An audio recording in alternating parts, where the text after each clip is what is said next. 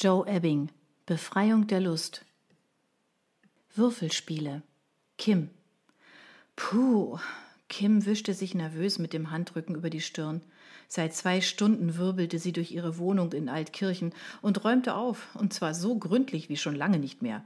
Den Zeitaufwand hatte sie völlig unterschätzt. In den letzten Monaten und, wenn sie ehrlich war, sogar Jahren hatte ihr Schreiben alles andere verdrängt. Okay, offiziell lebte sie als Single, also störte sich keiner daran. Sie grinste. Außerdem war sie niemandem Rechenschaft schuldig. Ihrer Oma, bei der sie aufgewachsen war und die sie in ihrem rebellischen Wesen eher unterstützt als ausgebremst hatte, lebte leider nicht mehr. Sie war der einzige Mensch gewesen, für den Kim ihre Wohnung gerne jederzeit auf Hochglanz poliert hätte. Und das, obwohl ausgerechnet Oma niemals Wert darauf gelegt hatte. Kim nahm ein Foto von der uralten Kastennähmaschine, die sie als Dekorationsstück in ihre Wohnung mitgenommen hatte und nun abstauben wollte. Sie strich liebevoll mit dem Zeigefinger über die beiden Personen, die auf dem Bild zu sehen waren. Sie selbst und ihre Großmutter. Kim trug darauf ihren damaligen Grunge-Look, der so gar nichts mehr mit ihrem heutigen Kleidungsstil zu tun hatte.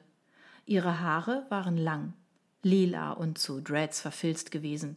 Das obligatorische Holzfäller Hemd über dem Nirvana-T-Shirt trug sie in der Taille verknotet und ihre Plateau-Boots unter den zerrissenen Jeans ließen sie nicht ganz so winzig aussehen. Wie sehr sie immer mit ihrem Puppengesicht gehadert hatte aber sie hatte gelernt klarzumachen, dass sie eben kein zartes, hilfsbedürftiges Wesen war, das der ästhetischen Schönheit Audrey Hepburn zwar aus dem Gesicht geschnitten zu sein schien, das jedoch dem Typ viel eher der taffen Catherine Hepburn glich. Sie drückte ein Küsschen auf ihren Zeigefinger und berührte die Gestalt ihrer Oma, bevor sie das Foto in eine Schublade legte. Dieser starken Frau verdankte sie unendlich viel.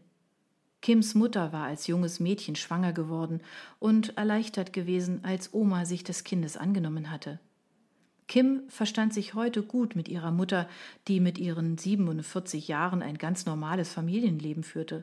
Doch die Beziehung hatte immer etwas Distanziertes und Unsicheres, so als befürchte ihre Mutter, dass Kim die entgangene Kindheit von ihr einfordern könnte. Dabei war ihr ja nichts entgangen, denn bei Oma und Opa hatte es ihr nichts gefehlt. Sie war 15 gewesen, als Opa starb. Er hatte ihr zwar vom ersten Moment an unglaublich gefehlt, aber die Bindung zu Oma war danach sogar noch enger geworden. Kim war sich darüber im Klaren, dass Omas Ermutigungen einen wesentlichen Anteil an der Verwirklichung ihres Wunschtraums trugen. Dank ihnen hatte sie sich getraut, ihre Manuskripte an Verlage zu schicken, und nun lebte sie bereits seit ihrer Studienzeit vom Schreiben. Den Lehrerinnenberuf hatte sie kurze Zeit ausgeübt, doch als sich zeigte, dass ihre Bücher gut liefen, hatte sie den Job an den Nagel gehängt.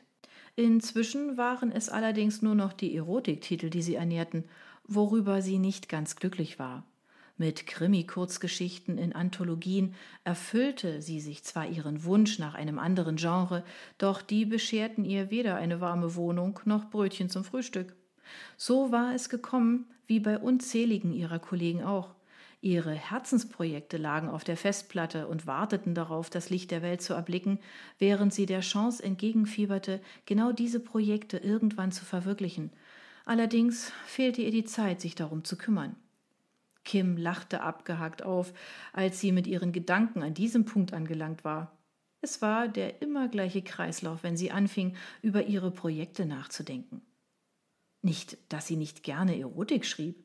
Es entspannte sie und gab ihr oft die ein oder andere Idee, Dinge auszuprobieren, die ihr langjähriger On- und Off-Lebenspater Jonas und viele ihrer anderen männlichen Bekannten sehr zu schätzen wussten. Aber nach sechs Jahren in der Branche wollte sie endlich auch ihre ernsthaften Werke veröffentlicht sehen. Doch nun sah es ja gut aus.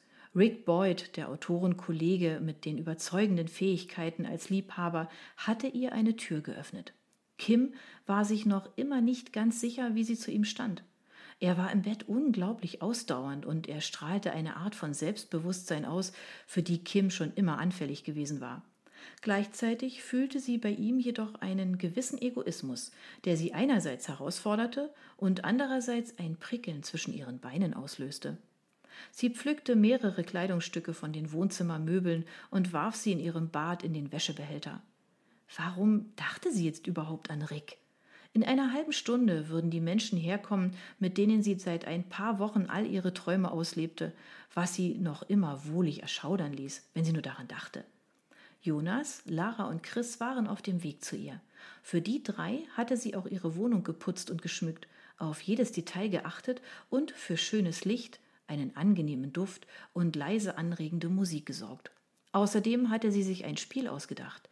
Die drei kamen mit bestimmten Erwartungen her, und die wollte sie nicht enttäuschen. Kim griff nach ihren bereitgelegten Kleidungsstücken, bevor sie ins Bad ging. Lara und Joe kamen als erste, Chris traf wenige Minuten später ein. Kim führte sie zu einem rustikalen kleinen Esstisch, auf dem sie Platten und Schalen mit italienischen Antipasti bereitgestellt hatte. Auch den Wein hatte sie bereits dekantiert.